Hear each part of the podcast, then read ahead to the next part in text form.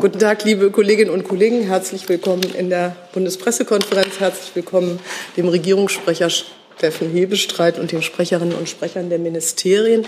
Wir haben heute zwei neue Sprecher, einen Sprecher und eine Sprecherin, die unter uns sind, nämlich einmal aus dem Arbeits- und Sozialministerium Herrn Wagner und aus dem Wohnungsbauministerium Frau Schulze-Trieklaff. Und die würden wir am Anfang vielleicht einmal zu Gesicht bekommen und wir würden uns freuen, würde mich freuen, wenn Sie sich vorstellen könnten.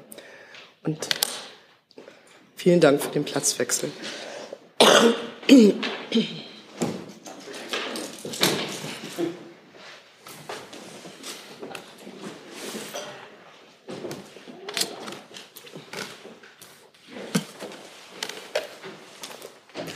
Sie können gerne anfangen. Ja, äh, also Frau Schulz-Strickler, Entschuldigung, ich, ich, muss das Mikrofon Ihnen geben. Und ja, alles klar. auf die Reihenfolge nicht vorbereitet. So. Okay, vielen Dank. Ähm, mein Name ist Larissa Schulz-Stricklaff. Ich bin die neue Kollegin in der Pressestelle des Bundesbauministeriums unter der Leitung von Josef Steffen.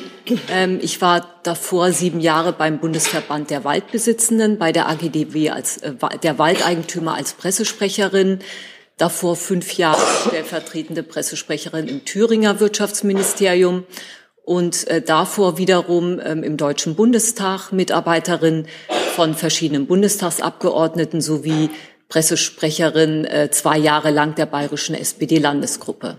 Jetzt freue ich mich hier zu sein. Vielen Dank. Herr Wagner. Ja, guten Tag. Mein Name ist Georg Wagner. Ich bin Sprecher im Bundesministerium für Arbeit und Soziales. Ich bin von Hause aus Ökonom und äh, habe schon verschiedene Stationen im BMAS durchlaufen, bin dort seit äh, 2017 als Referent tätig und freue mich auf die gute Zusammenarbeit in diesem Rahmen. Vielen Dank.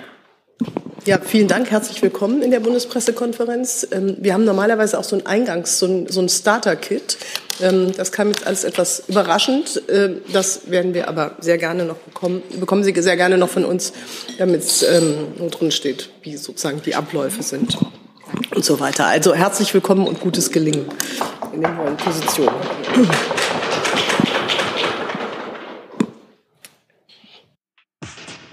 Hey Leute, politischer Journalismus muss nicht kommerziell oder öffentlich-rechtlich sein. Podcasts müssen nicht durch grässliche Werbung finanziert sein. Jung Naiv ist der beste Beweis dafür. Damit das so bleibt, unterstützt uns einfach finanziell. Danke vorab und jetzt geht's weiter. Herr Hebestreit hat das Wort. Ja, herzlich willkommen auch von mir an diesem Vormittag. Erstes Thema. Die Bundesregierung verurteilt aufs Schärfste die schweren russischen Raketenangriffe heute auf die Ukraine. Wohl mehr als 40 Raketen sind heute bis zum Vormittag in mehreren ukrainischen Städten eingeschlagen. Insbesondere Einrichtungen der zivilen Infrastruktur sind dabei zerstört bzw. schwer beschädigt worden. Es hat auch Tote und Verletzte gegeben. Bundeskanzler Scholz hat am Vormittag bereits mit dem ukrainischen Präsidenten Zelensky dazu telefoniert. In dem Gespräch hat er sich über die Lage in Kiew unterrichten lassen. Der Bundeskanzler hat dem Präsidenten der Ukraine die Solidarität Deutschlands und der anderen G7-Staaten versichert. Deutschland werde alles tun, um zusätzliche Hilfe zu mobilisieren und insbesondere bei der Reparatur und der Wiederherstellung der beschädigten und zerstörten zivilen Infrastruktur, wie beispielsweise der Strom- und Wärmeversorgung, zu helfen.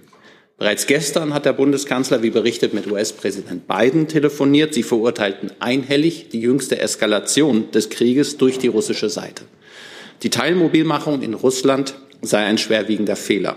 Der russische Präsident Putin bleibe aufgefordert, die Kriegshandlungen in der Ukraine sofort einzustellen und seine Truppen aus der gesamten Ukraine zurückzuziehen. Morgen, am Dienstag, 11. Oktober, werden die G7-Staaten um 14 Uhr hiesiger Zeit in einer Videoschalte über die Lage beraten. Der ukrainische Staatschef Zelensky wird am Anfang an dieser Schalte teilnehmen. Soweit von mir dazu. Gibt es Fragen zur Ukraine? Bitte schön. Ja, da möchte ich eigentlich anschließen. Hans von der Burchem vom Politico Herr Hebestreit. Ähm, wenn Sie sagen, äh, der Bundeskanzler möchte da zusätzliche Hilfe mobilisieren, ähm, Gibt es, können Sie da schon weitere Auskünfte geben, äh, wann denn dieses Iris-T-Flugabwehrsystem ankommen soll? Weil es wurde ja vom Bundeskanzler am 1. Juni im Bundestag ähm, verkündet, dass es kommen soll. Nun sind wir vier Monate äh, später, äh, das System ist noch nicht da. Ähm, können Sie da schon genaueres über die Lieferung sagen und ähm, ist es vielleicht auch irgendwie kritisch zu sehen, dass eben angesichts der vielen Tote jetzt dieses System noch nicht eingetroffen ist? Ja, von der Bohr, das gibt mir die Gelegenheit, mit dem einen oder anderen Irrtum abermals aufzuräumen. Vielen Dank deswegen für die Gelegenheit. Zwischen einer Zusage zum, zur Lieferung eines Systems und zur Auslieferung vergehen manchmal viele Monate, was unter anderem damit zu tun hat, dass diese Dinge erst hergestellt werden müssen. Das geht nicht von heute auf morgen. Wir haben immer gesagt, dass es im Herbst soweit sein kann oder soweit sein wird. Zusätzlich muss man das dazugehörige Personal schulen. Ähm, das passiert ähm, in den allernächsten Tagen und Wochen. Und gleichzeitig sind wir im Moment sehr, sehr zurückhaltend, um über Liefertermine zu sprechen, weil auch solche Lieferungen auf dem Weg in die Ukraine ähm, abgefangen oder zerstört werden können. Und deswegen, auch das haben wir hier schon an verschiedener Stelle besprochen, bleiben wir dabei sehr zurückhaltend. Es ist aber auf den Ursprung Ihrer Frage hinzukommen, das, was mit Hilfe gemeint ist, was der Bundeskanzler heute im Telefonat mit Volodymyr Zelensky angedeutet hat, war zur Wiederherstellung der zivilen Infrastruktur. Da geht es um Mobilfunkmasten, da geht es um äh, Anlagen für die Strom- und Wärmeversorgung, die dort in Mitleidenschaft gezogen worden sind. In der Ukraine, ähnlich wie bei uns, sind jetzt die, äh, beginnt die kalte Jahreszeit. Das sind natürlich sehr kritische, ähm, äh, kritisch, ist eine kritische Infrastruktur, die möglichst schnell wiederhergestellt werden muss. Und da wird Deutschland zusammen mit anderen Ländern alles Mögliche tun, um an Ersatzteilen und Ähnlichem ähm, da hilfreich ähm, wirken zu können. Wir sind beim Thema Ukraine. Gibt es da weitere Fragen? Das scheint mir nicht der Fall zu sein. Dann wurde mir von mehreren Kollegen das Thema BSI genannt. Herr Jung. Ja, Frau Kock, ähm, erstens ist Herr Schübenbohm noch im Amt. Und zweitens, äh, wenn ja, warum? Also ich kann Ihnen sagen, dass wir die Sachverhalte, die jetzt übers Wochenende ähm, berichtet wurden, in den Medien sehr ernst nehmen. Ähm, und wir gehen diesen auch sehr umfassend nach in all ihren Facetten. Ähm, und zu Personalfragen kann ich Ihnen an dieser Stelle zum jetzigen Zeitpunkt nichts sagen. Ähm, können Sie was sagen, wie die Ministerin den Auftritt vom BSI-Chef bei der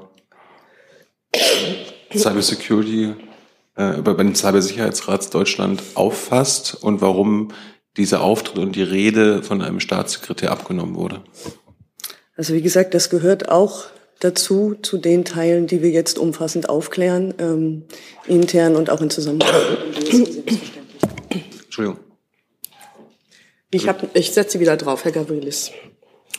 Mich würde ganz grundsätzlich interessieren, ähm, nutzt die Bundesregierung Dienste der Protelion GmbH?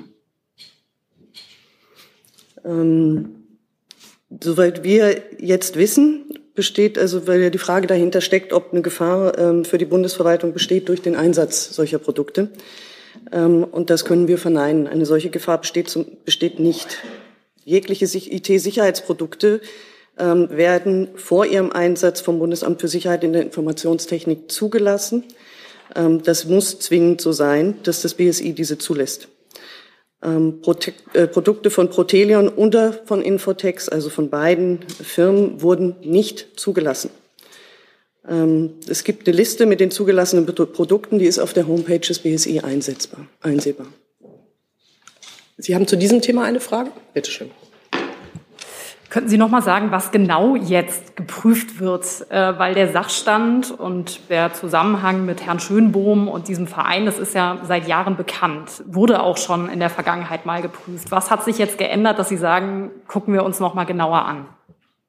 Also Sie kennen ja die Medienberichterstattung, ich denke die von Freitagabend ähm, des ZDF wie auch die andere jetzt übers Wochenende. Ähm, und alles, was an Sachverhalten und Vorwürfen aufgeworfen wurde, dem gehen wir umfassend und ausführlich jetzt nach und mit Hochdruck. Dessen können Sie sich versichert sein.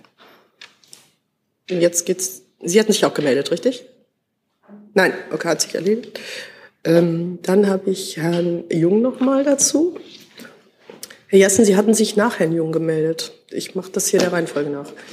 Frau Kock, warum, ähm, wenn die Vorgänge noch geprüft werden, warum ähm, wird denn jetzt schon berichtet, dass äh, Frau Feser Herrn Schönbohm entlassen möchte? Dann scheint das, die Prüfung ja schon abgeschlossen zu sein. Da würde ich mal sagen, da müssten Sie Ihre Kolleginnen und Kollegen fragen, warum die dazu dementsprechend berichten. Ich kann solches nicht berichten an dieser Stelle. Und ähm, es heißt auch, dass den Mitarbeitern von Herrn Schönbohms Behörde, also des BSI, die Teilnahme an den Veranstaltungen äh, von diesem Verein verboten sei. Können Sie das bestätigen? Ähm, das ist mir nicht bekannt. Das müsste ich nachhören. Danke. Und gegebenenfalls nachreichen. So, dann habe ich Herrn Jessen. Mhm. Ähm, eigentlich sollte am Donnerstag äh, in diesem Saal der BSI-Lagebericht vorgestellt worden. Der Termin wurde abgesagt. Warum?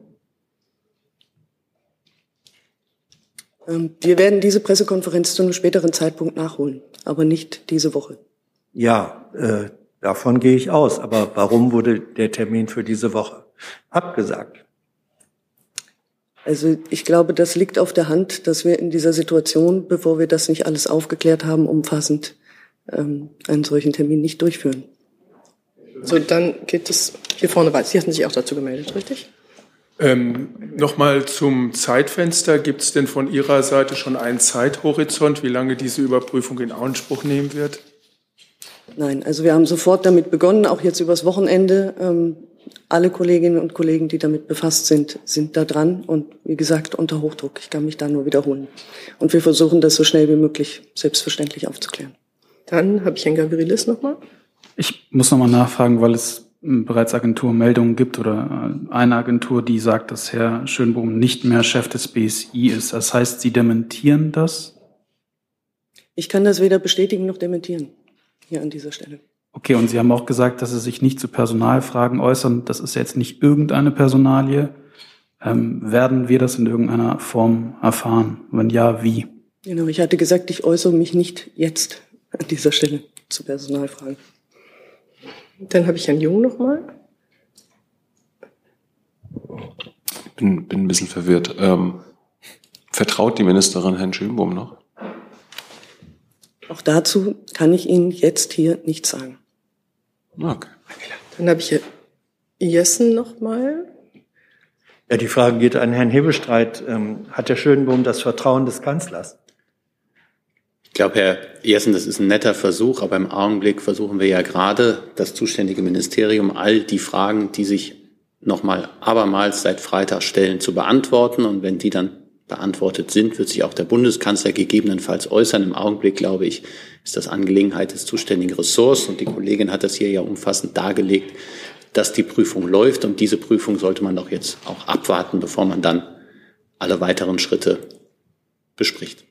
Wir sind beim Thema BSI, ja? Dazu wollen Sie fragen. Ja, bitte. Wenn Sie das Mikrofon vor sich nehmen, das haben die. Ich habe eine Frage zum BSI-Komplex, aber ans BMG. Und zwar wüsste ich gerne, warum, äh, was sich das BMG von der Mitgliedschaft in diesem Cybersicherheitsrat Deutschland e.V. verspricht.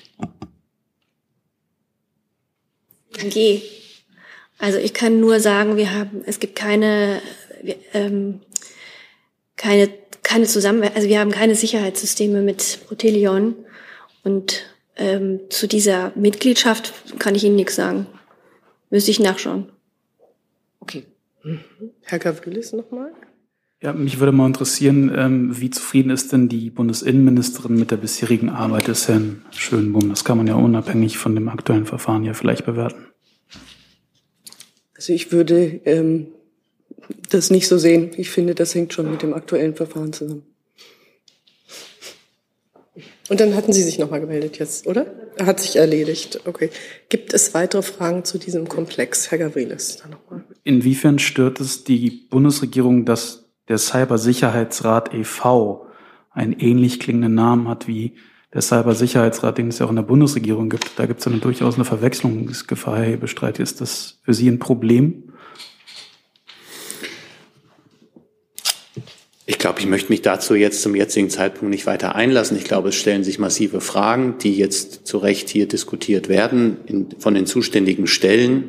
Ich glaube, das ist jetzt noch nicht auf das, der Ebene, dass der Regierungssprecher sich dazu sinnvoll äußern kann. Und insofern würde ich das auch ungern tun. Allerdings die Fragen, die Sie stellen, völlig berechtigt und die dafür zuständigen Ressorts werden Sie beantworten. So habe ich dazu noch jemanden übersehen, Herr Jessen. Ja, äh, Frau Kock, können wir davon ausgehen, dass die Ministerin sich heute noch äußern wird? Also das hängt mit dem, was ich vorhin gesagt habe, zusammen. Wir werden uns dann äußern und auch die Ministerin wird sich dann dazu äußern, ähm, wenn wir genug wissen, um uns zu äußern. Und Fragen noch an Herrn Hebestreit. Hat der Kanzler oder das Kanzleramt vor den Presseveröffentlichungen am Freitag von den Vorwürfen gewusst?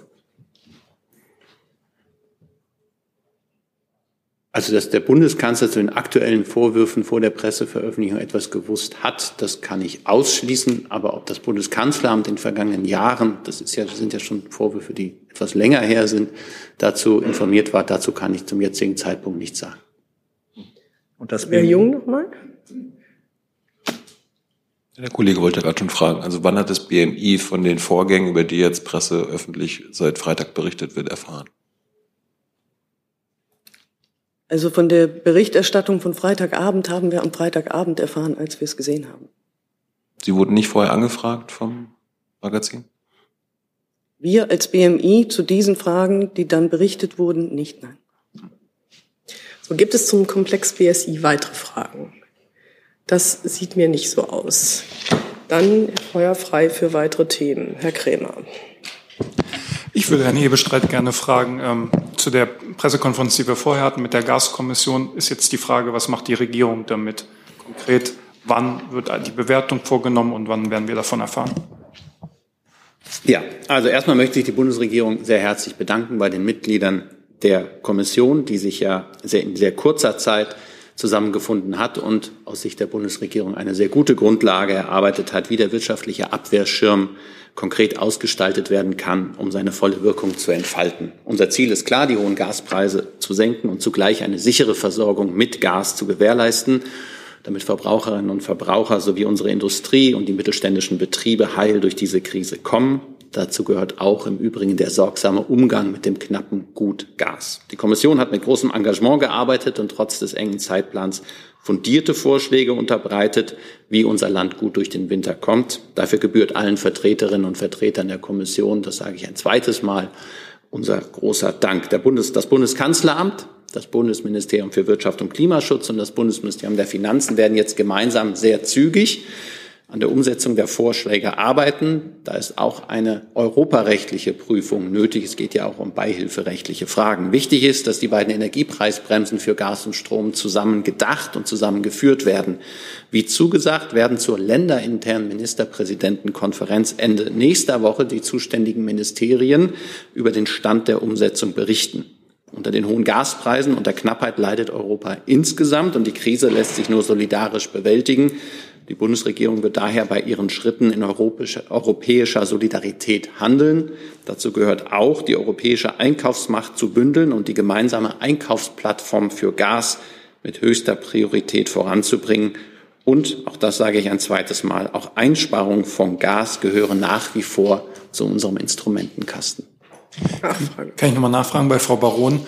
Ähm, wird es dann eins zu eins umgesetzt oder ist das jetzt nur ein Vorschlag?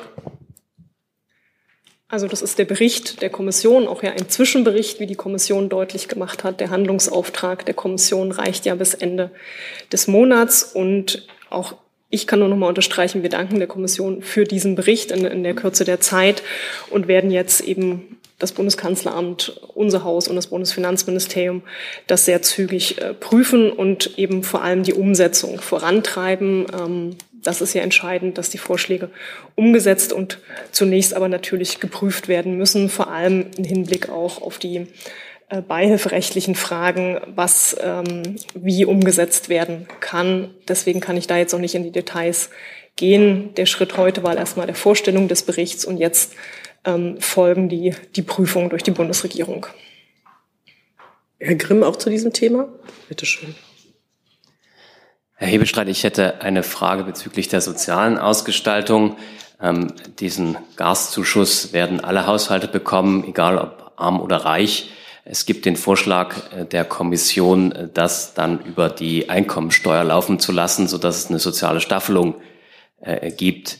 Ist das aus Sicht des Kanzlers eine gute Idee? Also ganz grundsätzlich hält der Bundeskanzler sehr viel davon, wenn es nach Möglichkeit sozial ausgewogen ausgestaltet werden kann. Man muss in diesen Fragen aber auch immer beachten, dass das Ziel, das uns auch alle umtreibt, nämlich möglichst schnell zu einer Lösung zu kommen, die nach Möglichkeit auch so unbürokratisch wie möglich geht.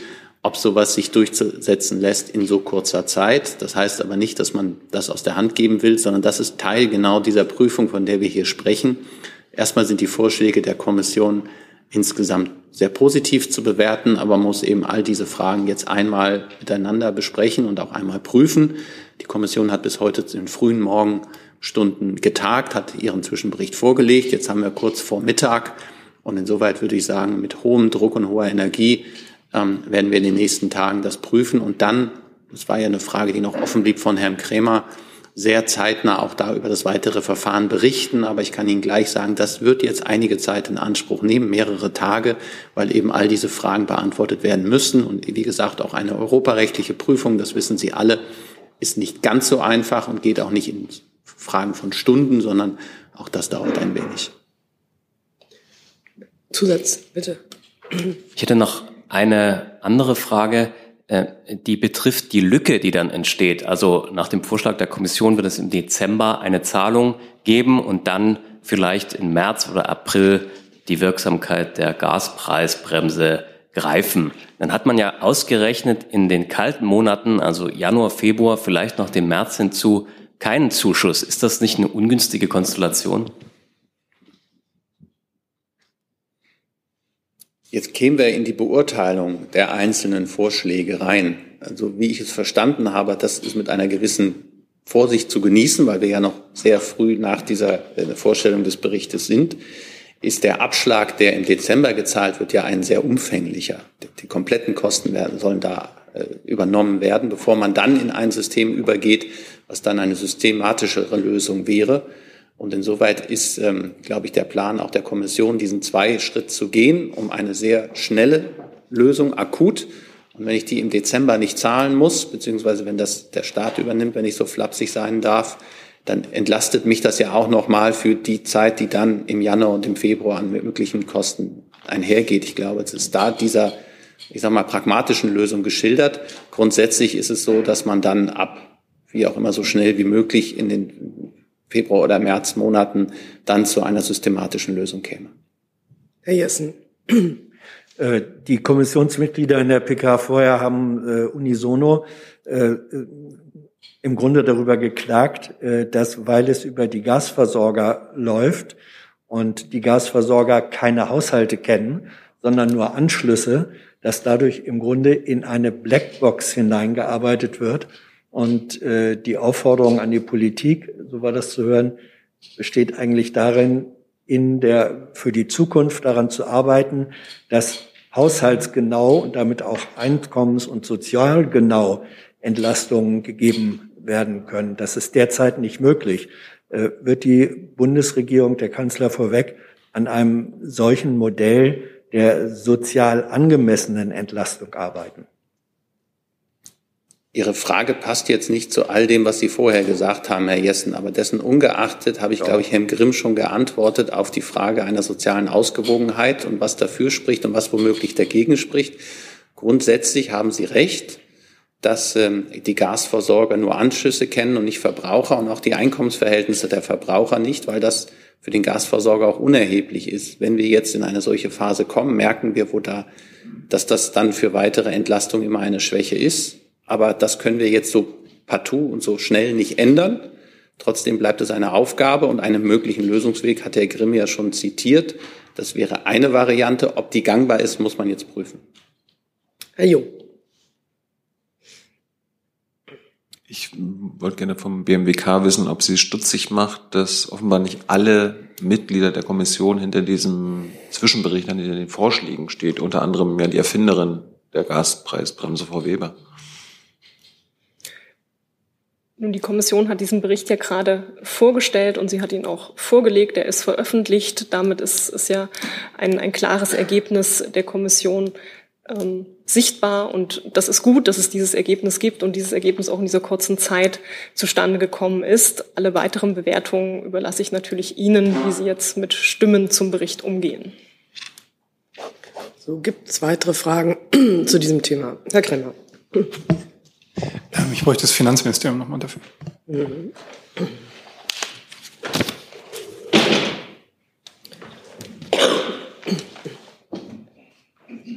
Hierzu?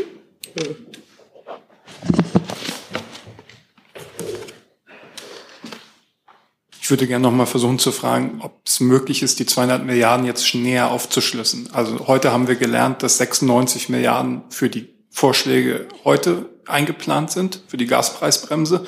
Aus dem Referentenentwurf WSF-Gesetz wissen wir, dass bis zu 50 Milliarden für die Stützung der Gasimporteure vorgesehen ist. Wie verteilen sich dann die restlichen Milliarden, Pi mal Daumen, der 200 Milliarden? Ja, vielen Dank, äh, Herr Kremer, für die Frage. Ähm, dazu kann ich Ihnen leider auch nur erstmal äh, oder kann nur auf das verweisen, was jetzt der Regierungssprecher und, und Frau Baron schon äh, mitgeteilt haben. Natürlich werden wir uns jetzt alle gemeinsam diese Vorschläge anschauen und dann werden wir auch schauen, wie die vorgesehenen Beiträge, die es ja, die es ja jetzt durch, den, durch das neu geschaffene WSF-Gesetz geben wird, wie die sich dann konkret auch aufteilen. Aber Details kann ich Ihnen zu diesen unterschiedlichen Vorschlägen jetzt noch nicht sagen. Aber das WSF-Gesetz soll doch jetzt schon ins Kabinett heute.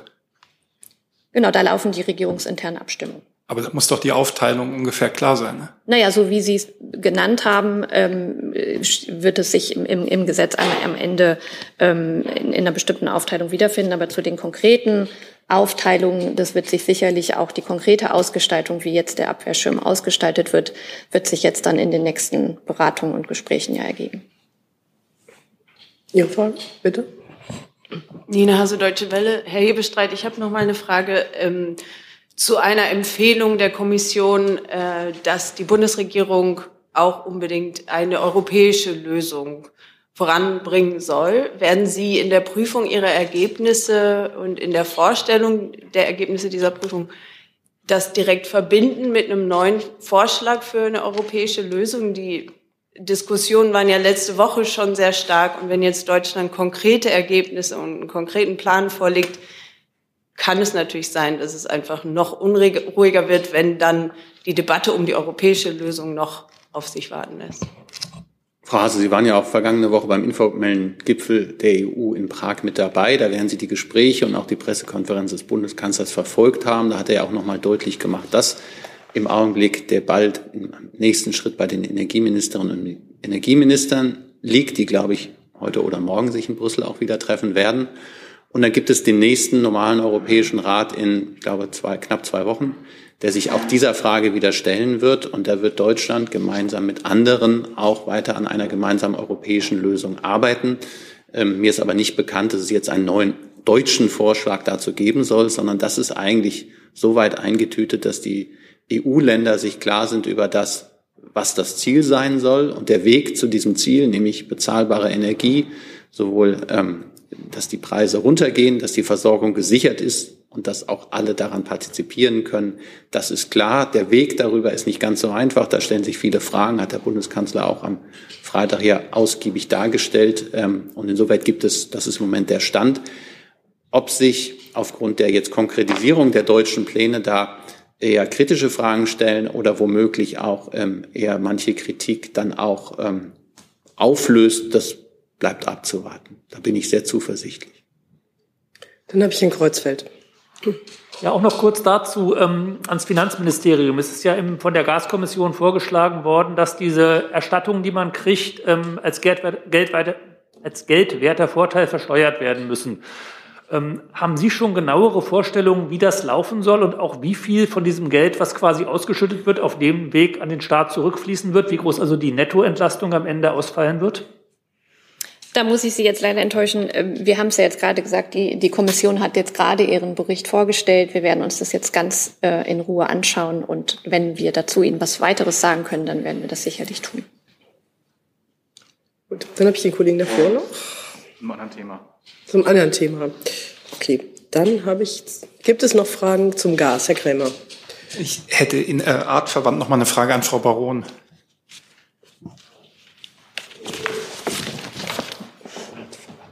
Schön.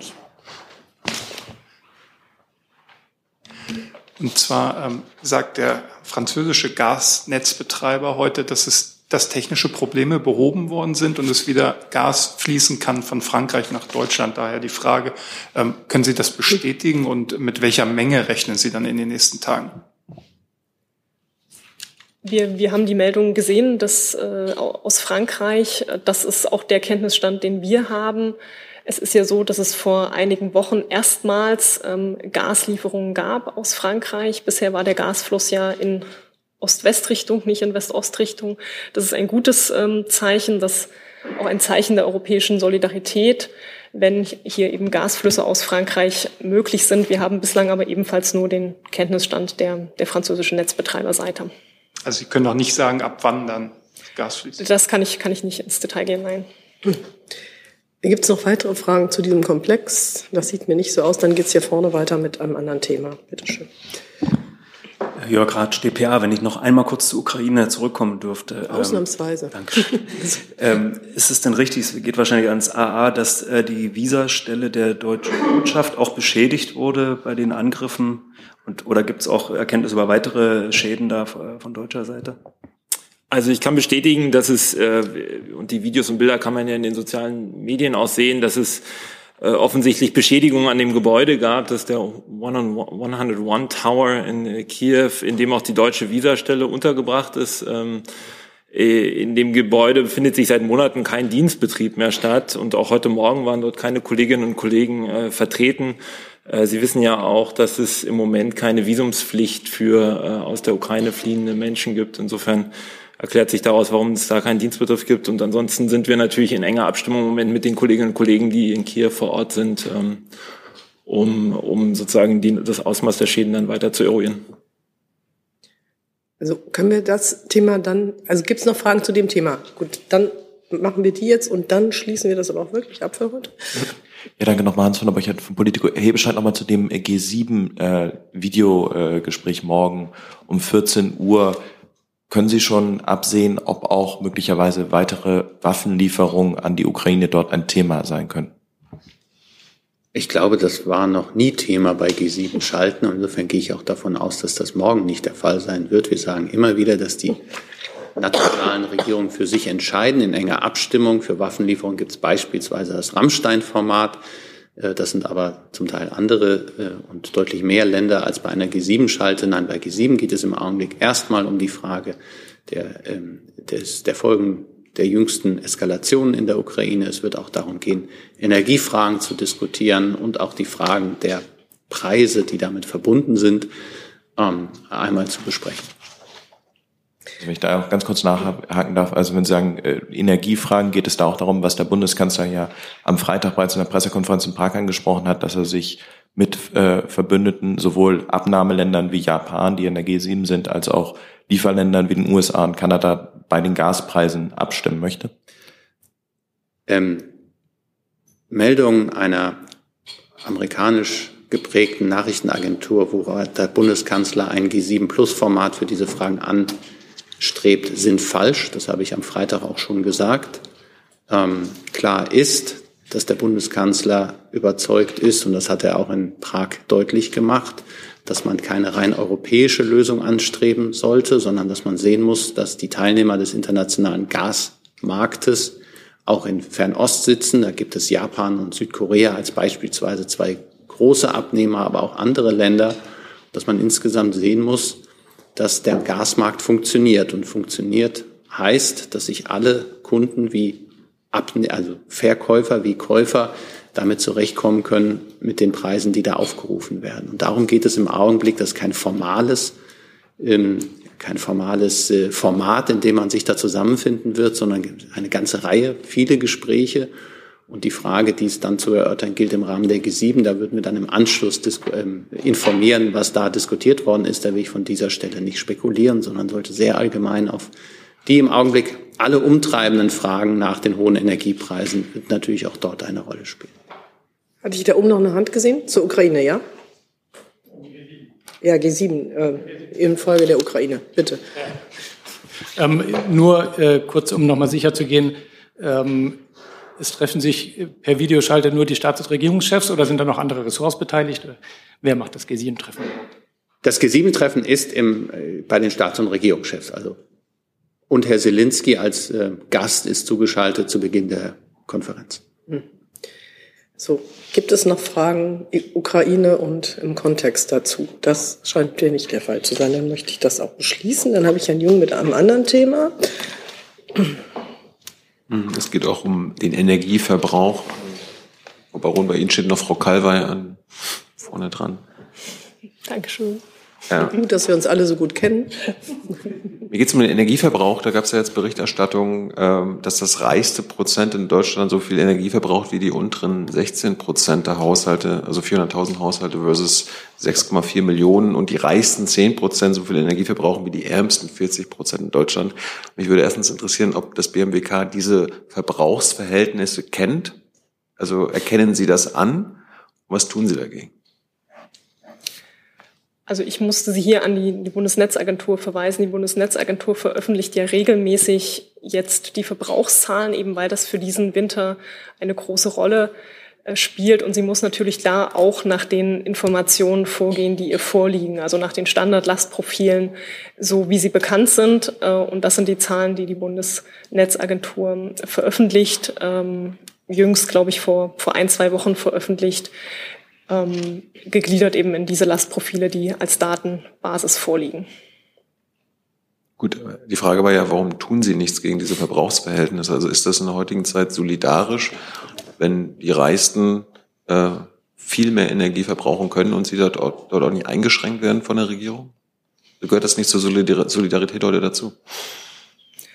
Wir haben ja Energieeinsparmaßnahmen bereits im Verordnungswege beschlossen die Industrie adressieren, die die Wirtschaft adressieren, die die öffentliche Hand adressieren und die natürlich auch den privaten Bereich adressieren.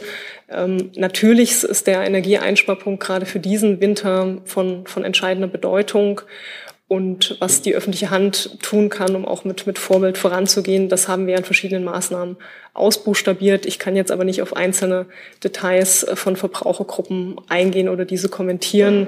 Da sind wahrscheinlich äh, verschiedene Fragen berührt, die jetzt nicht nur im Energiewirtschaftsrecht zu suchen sind.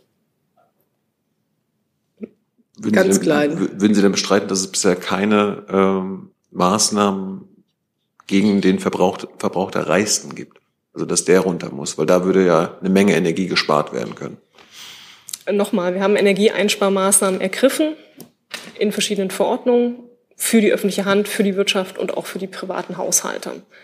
Und aus energiewirtschaftlicher Sicht steht darüber natürlich immer das Ziel, die Versorgungssicherheit zu gewährleisten und gut durch den kommenden Winter zu kommen. Im Energiewirtschaftsrecht können Sie aber nicht alle Fragen, die sich steuerrechtlicher Art, sozialrechtlicher Art oder welcher Art auch immer regeln. Deswegen ähm, zunächst einmal die Maßnahmen sind wichtig, die wir ergriffen haben, eben vor allem auch, um gut durch den kommenden Winter zu kommen.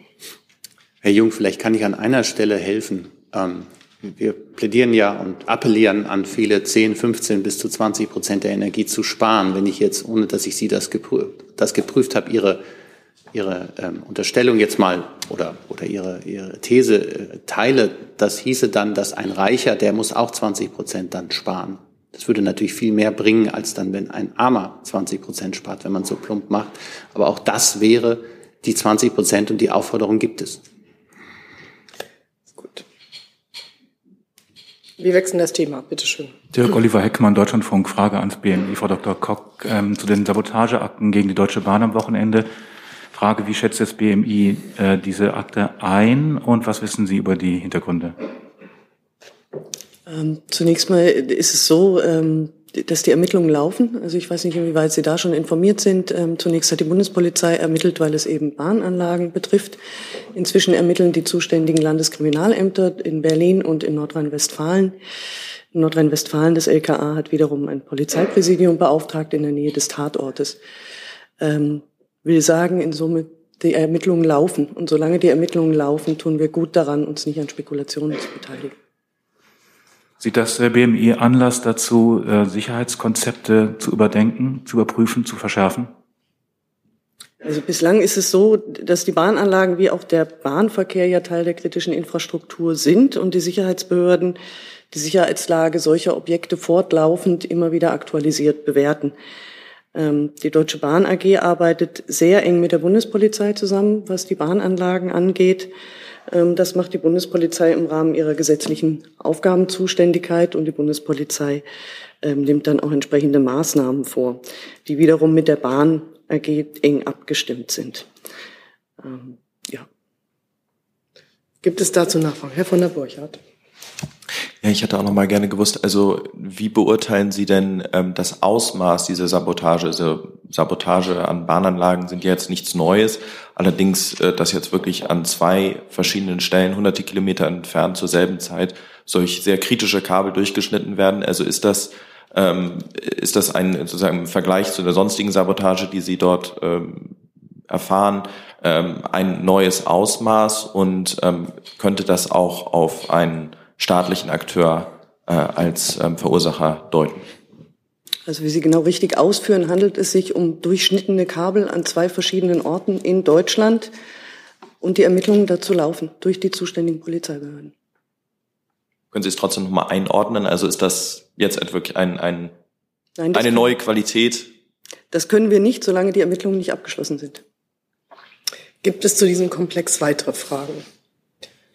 Das scheint mir nicht der Fall zu sein. Dann habe ich einen Ratsch mit einem neuen Thema. Eine Frage ans äh, BMG. Es gibt Briefe, also es gibt Berichte darüber, dass Briefe an äh, über 60-Jährige verschickt wurden äh, mit einer Impfbitte. Könnten Sie, ist das jetzt Teil dieser Kampagne, von der die Rede war, die neue Impfkampagne? Und können Sie ein bisschen was dazu sagen, welcher Umfang das ist und so weiter? Also der Minister hat äh, die Krankenkassen und die privaten Krankenversicherungsunternehmen gebeten, diese Schreiben zu versenden. Die dienen der Aufklärung und der Information äh, der Angeschriebenen. Angeschrieben wurden nach entsprechend nach der STIKO-Empfehlung alle über 60-Jährigen, für die also eine auf, weitere Auffrischimpfung auch empfohlen ist. Und äh, die Krankenkassen und privaten Krankenversicherungsunternehmen sind dieser Bitte des Ministers nachgekommen. Gibt es dazu weitere Fragen? Dann habe ich Herrn Jessen noch mit einem neuen Thema. Ja, äh, Frage geht ans Auswärtige Amt. Ähm, der Aserbaidschan-Armenien-Konflikt oder Krieg.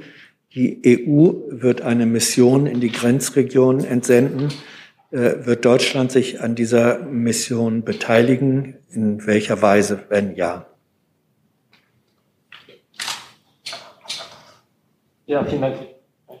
Ja, vielen Dank, dass Sie mich aufmerksam gemacht haben, dass das Mikrofon noch fehlt. Vielen Dank, Herr Jessen, für die Frage. Also äh, ich kann dazu sagen, dass äh, wir sozusagen das Treffen ähm, zwischen Armenien und Aserbaidschan, das ja dieser, dieser Ankündigung, auf die Sie jetzt Bezug nehmen, voranging, ähm, äh, begrüßen.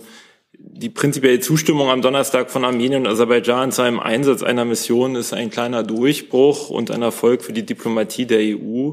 Und äh, jetzt müssen natürlich erstmal die Einzelheiten geklärt werden im, im, im Rahmen der EU. Und äh, aus unserer Sicht ist aber wichtig, dass diese Mission dann schnell einsatzfähig ist. Ähm, das werden wir uns jetzt dann anschauen. Äh, Nachfrage. Die Mission soll offenbar nur stationiert werden auf der armenischen Seite der Grenze warum nicht auch in Aserbaidschan und äh, hat äh, das Auswärtige Amt Zweifel daran, dass in diesem Fall aserbaidschanische Truppen auf armenisches Gebiet vorgestoßen waren. Das heißt also, diesen aktuellen Stand des Krieges oder Konfliktes initiiert haben. Also Herr Jessen, ich habe ja gerade gesagt, dass die Einzelheiten dieser Mission und wie sie dann ausgestattet, äh, ausgestaltet wird, äh, jetzt erst geklärt werden müssen. Insofern schauen wir uns äh, das dann an, wenn diese Details äh, bekannt sind. Herr Jung, Sie wollten dazu auch fragen? Hm?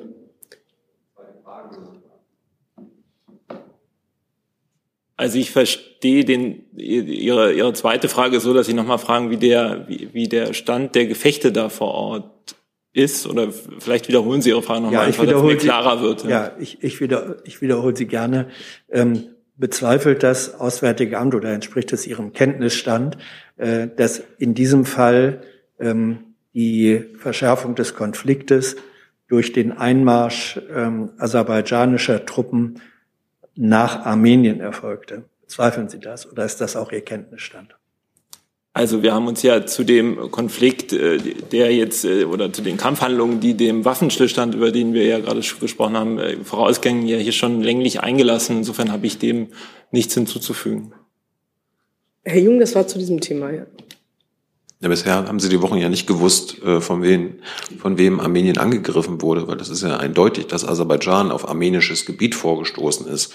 Äh, haben Sie das mittlerweile äh, anerkannt und räumen Sie das ein oder tun Sie immer noch so, als ob das so ein also das ist ja nicht Fechte zwischen beiden Seiten ist. Herr Jung, das, ist ja nicht ganz zugeht. richtig. Wir haben uns ja äh, breit äh, zu dem Konflikt eingelassen, haben auch, äh, jetzt habe ich in Erinnerung nicht präsent, wann es war, aber letzte Woche auch äh, eingelassen zu den Videos, die auf den sozialen Medien zu sehen waren, wo es offensichtlich äh, äh Übergriffe auf armenische Soldaten durch aserbaidschanische äh, Truppen kamen und haben das auch verurteilt. Insofern ähm, mache ich mir da Ihrer Bewertung nicht zu eigen, dass wir dazu keine Bewertung abgegeben haben. Ja, aber Ihre Bewertung steht ja stark in der Kritik, dass Sie eben nicht anerkennen, dass Aserbaidschan der Aggressor ist. Und das tun Sie weiterhin nicht, korrekt? Also Sie kritisieren meine Bewertung, aber äh, ich habe zu dem Konflikt jetzt hier nicht weiter was zu sagen. Verweise auf das, was wir hier ohnehin schon gesagt haben. Gibt es noch weitere Fragen zu diesem Thema? Dann habe ich noch die Kollegin hier zu einem anderen Thema. Noch mal eine Frage ans BMI. Ähm, welche Erwartungen haben Sie an den morgigen Flüchtlingsgipfel? Und es gab jetzt noch mal Kritik aus einigen Bundesländern, ähm, die sagen, wir wünschen uns da mehr beteiligt zu werden. Können Sie die Kritik nachvollziehen? Ja, wir führen ja morgen genau, also für den morgigen Tag hat die Ministerin ja ähm, die kommunalen Spitzenverbände und eben auch Vertreter der Bundesländer eingeladen um zu besprechen, wie man mit der angespannten Lage rund um die Flüchtlingsaufnahme jetzt gerade auch im Hinblick auf die bevorstehenden Wintermonate umgeht. Ähm, wir versuchen mit diesen Gesprächen und auch sonst für bestmögliche Unterstützung durch den Bund zu sorgen und genau dem Austausch, der engen Abstimmung und auch Koordinierung mit den Ländern dient das Treffen morgen. Gibt es weitere Fragen und weitere Themen? Herr van der Burchardt. Ich hätte auch noch mal gerne eine Frage an Herrn Wagner. Und zwar, es gibt jetzt ja Berichte, dass es im äh, politischen und Sicherheitskomitee der EU einen äh, Vorabbeschluss gab, ähm, was die Einrichtung ähm, einer EU-Ausbildungsmission für die Ukraine betrifft, wo ich das richtig verstehe, mit einem Ausbildungszentrum in Polen und dann auch in Deutschland. Ähm, können Sie das schon bestätigen? Was können Sie dazu sagen? Danke. Also ich kann vielleicht äh, vor dem sozusagen ab des BMVG sagen, dass in der Tat bei dieser EU-Mission es sich ja um eine EU-Unterstützungsmission zur Ausbildung der ukrainischen äh, Streitkräfte handelt. Der Beschluss zu ihrer Einsetzung soll beim nächsten EU-Außenrat getroffen werden, der ja am 17. Oktober, also in einer Woche stattfindet. Ähm, und äh, vielleicht, was ich noch grundsätzlich zum Ziel sagen kann, ist, dass die Mission einen wichtigen Beitrag dazu leisten soll, die bereits laufenden Unterstützungsmaßnahmen zu koordinieren, zu ergänzen und neue Maßnahmen noch gezielter auf den ukrainischen Bedarf auszurichten.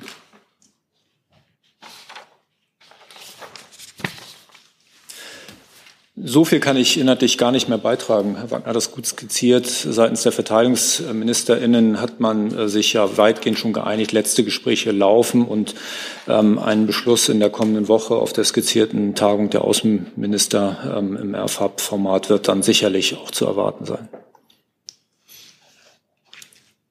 Und was es angeht, die Aufteilung zwischen Polen und Deutschland, ist das so korrekt? Also es scheint ja schon einen Vorabbeschluss dazu geben auf Diplomatenebene? Ich glaube, alle ähm, beteiligten Parteien sind äh, guten Mutes, dass es nächste Woche zu einer Einigung kommt. Wollten Sie dazu fragen? Oder anderes Thema? Ja, nein? Nein. Nein, okay. Ich hatte eine Hand gesehen. Gibt es noch weitere Fragen zu weiteren Themen? Ja, dann hatte ich. So, bitte. Ja, ich war etwas unentschlossen, weil es im weitesten Sinne Verteidigung betrifft.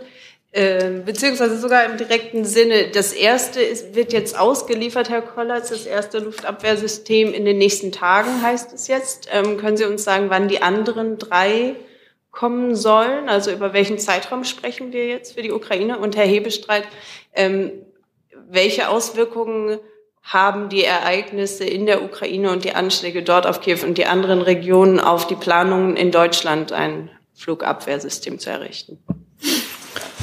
Vielleicht starte ich. Ähm, die Ministerin Lambrecht hat ja bei ihrem Besuch in Odessa auch schon deutlich gemacht, dass sie ähm, sehr froh darüber ist, dass die Lieferung des ersten Systems vorgezogen erfolgen kann. Geplant war ja bis Ende dieses Jahres, dann stand November im Raum und tatsächlich ist es so, dass es ähm, sehr bald vor Ort verfügbar sein wird. Näher kann ich mich dazu jetzt und hier nicht äußern, ähm, aber Sie wissen ja, wo Sie dann nachschlagen können, wenn die Lieferung dann vor Ort abgeschlossen ist. Aber wie gesagt, sehr bald.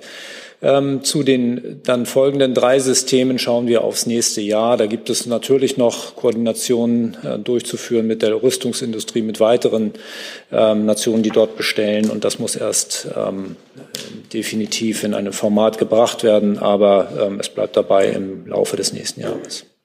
Also jetzt sind wir ja doch wieder beim Thema Ukraine gelandet. Ist jetzt ähm, das eigentlich abgeschlossen war? Ähm, Gibt es jetzt noch weitere Fragen dazu oder zu anderen Themen? Ich jetzt noch Herrn Jung gesehen? Dann bitteschön. Thema Afghanistan. Ich fange mal bei Herrn Kollatz an, aber auch ähm, Herr Wagner, gegebenenfalls andere Ministerien, die sich angesprochen fühlen. Die Bundesregierung musste ja einräumen, dass äh, mittlerweile Dutzende von ehemaligen Ortskräften und anderen gefährdeten Menschen, die ja eigentlich noch aus Afghanistan evakuiert werden sollten, inzwischen ums Leben gekommen sind. Ähm, Herr Kollatz, gibt es dazu ein Statement von Seiten des Verteidigungsministeriums? Sie hatten ja auch einige Ortskräfte. Äh, Herr Wagner vom AA, vielleicht das BMZ auch. Also tatsächlich haben wir die Berichterstattung zum Anlass genommen, auch ähm, die uns vorliegenden Informationen ähm, zu prüfen. Ähm, und dort ist es so, dass wir ähm, im Geschäftsbereich des BMVG Informationen haben, dass etwa dass 25 ehemalige Ortskräfte für die Bundeswehr im in Frage stehenden Zeitraum verstorben seien. Zwölf starben eines natürlichen Todes in Folge eines Unfalls, sechs starben eines äh, durch einen gewaltsamen Tod und eine Ortskraft starb durch Suizid. Das sind die uns vorliegenden Informationen. Ich kann. Ich hatte aber erst Herr Wagner war, wollte aber- glaube ich, auch noch gefragt, ich, wollte- oder? ich wollte aber ursprünglich wissen, was Sie zu dieser Berichterstattung sagen und dem Fakt, dass Menschen, die, denen Sie helfen wollten, tot sind. Das ist die Folge der Kenntnisnahme der Berichterstattung. Ähm, Wir haben uns, und haben uns ja auch schon häufig hier an dieser Stelle darüber unterhalten, bemüht, dem Versprechen bestmöglich nachzukommen. Ähm, Wir bemühen uns auch weiter um die Einreise aller berechtigten afghanischen Ortskräfte der Bundeswehr. Insgesamt gehen wir jetzt davon aus, dass ähm, etwa 1430 ehemalige Ortskräfte bereits in Deutschland sind. Ähm, und ähm, davon sind allein seit Mai letzten Jahres 811 dann ähm, nach Deutschland eingereist. Ähm, die Zahlen habe ich, glaube ich, aber hier schon einmal genannt. Nach wie vor stehen wir bestmöglich in Kontakt. Wir haben ja ähm, hier auch ein Callcenter in Potsdam eingerichtet hierzu und ähm, versuchen bestmöglich die Verbindung zu halten, soweit das möglich ist. Wir stehen nicht mit allen noch ausstehenden ähm, Ortskräften in Verbindung, aber es bleibt dabei auch angesichts der jetzt ähm, äh, in der Öffentlichkeit bekannt gewordenen Berichterstattung, dass wir uns nach Kräften und nach bestem Willen bemühen, ähm, dem entsprechend nachzukommen. Herr Wagner, Sie wollten ergänzen, oder? Ich kann gern für das Auswärtige Amt ergänzen. Also einmal auf Ihre Frage, Herr Jung, natürlich zeigt ja, wie brutal und wie schwierig die Lage in Afghanistan ist. Und ähm, das hat ja, wenn ich beispielhaft auch noch herausgreifen kann, ja auch der Fall eines der Anschlags auf, auf eine Schule am 30. September in Kabul gezeigt, wo, wo viele ähm, äh, wo es viele Tote und Verletzte gab, mehrheitlich äh, sozusagen aus der Ethnie der Hazara. Ähm, zu der Frage zu den Ortskräften äh, kann ich für den Geschäftsbereich des Auswärtigen Amtes äh, aus dieser Antwort der Bundesregierung, auf die ja die Medienberichterstattung zurückgeht, äh, sagen, dass in unserem Geschäftsbereich sozusagen da sechs Todesfälle bekannt geworden sind. Einmal in Bezug auf Ortskräfte, wo eine Person eines natürlichen Todes und zwei Personen eines gewaltsamen Todes starben. Äh, auch dort in keinem dieser Fälle ein Zusammenhang äh, der Tötung mit früherer Deutschland zugerechneten Tätigkeiten erkennbar.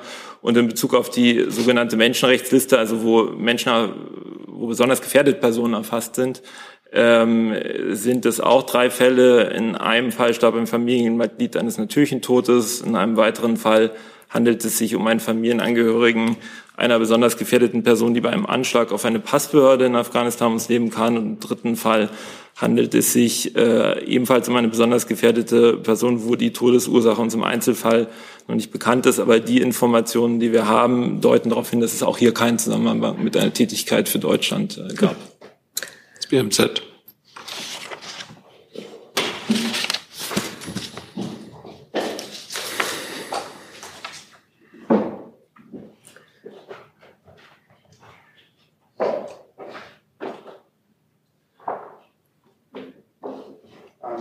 Verfahren selbst, denke ich, ähm, ist alles gesagt, da kann ich nichts ergänzen. Ansonsten zu der Berichterstattung ähm, zu ehemaligen Ortskräften, die für das BMZ tätig waren, ist uns bekannt, dass eine ehemalige Ortskraft ähm, eines natürlichen Todes gestorben ist, bevor sie die Ausreise antreten konnte. Ähm, ansonsten, wir engagieren uns auch weiterhin in Afghanistan, um die Lage vor Ort für die Bevölkerung äh, zu erleichtern und da insbesondere auch in den Bereichen der Ernährungssicherung und Gesundheitsversorgung, ähm, um entsprechend dort Unterstützung zu leisten ähm, für, für, die, für die Menschen vor Ort und der immer kritisch, kritischer werdenderen Lage. Hi, hier ist Tyler, ich filme das Ganze. Hier ist Thilo, ich äh, stelle dir die Fragen. Hier ist Hans, ich achte aufs Protokoll und stelle fest, wir sind unter drei. Heimliche Info nur für euch. Gar nicht so heimlich, kann man in den Infos lesen, wie man uns unterstützen kann. Nämlich per PayPal oder Überweisung. Weiter geht's. Herr Jessen auch noch dazu? Vielleicht mit Ähm, Blick auf die Uhr. ja. Können wir ein bisschen Gas geben? Mhm. Herr Kollatz und äh, Herr Wagner, äh, wie nehmen Sie diese Toten, die man im weitesten Sinne zu Schutzbefohlenen Deutschlands zählen könnte, zur Kenntnis? Ist da das Gefühl oder die Erkenntnis, wir hätten es im einen oder anderen Fall verhindern können oder finden solche Untersuchungen gar nicht statt?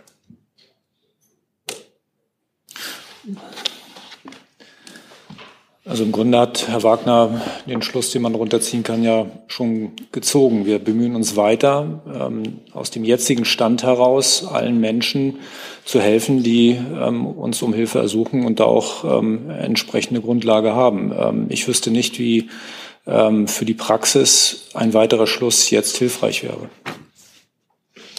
Ja, die Frage war gewesen, ähm, ob bei der, Sie kennen die Fälle, Sie untersuchen sie ja auch, ob da jemals äh, die Erkenntnis bei Ihnen gekommen ist, das hätten wir in dem oder dem Fall hätten wir diesen Tod verhindern können, wenn wir anders agiert hätten.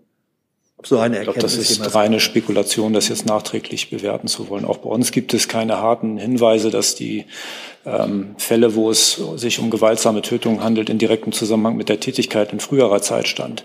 Ähm, da sehe ich zumindest für den Geschäftsbereich des BMVG auch keine Möglichkeit, danach zu recherchieren. Okay, Blick auf die Uhr sind wir am Ende der Pressekonferenz angekommen. Danke allen, die gekommen sind, Fragen beantwortet haben, allen, die Fragen gestellt haben und schließe die Pressekonferenz.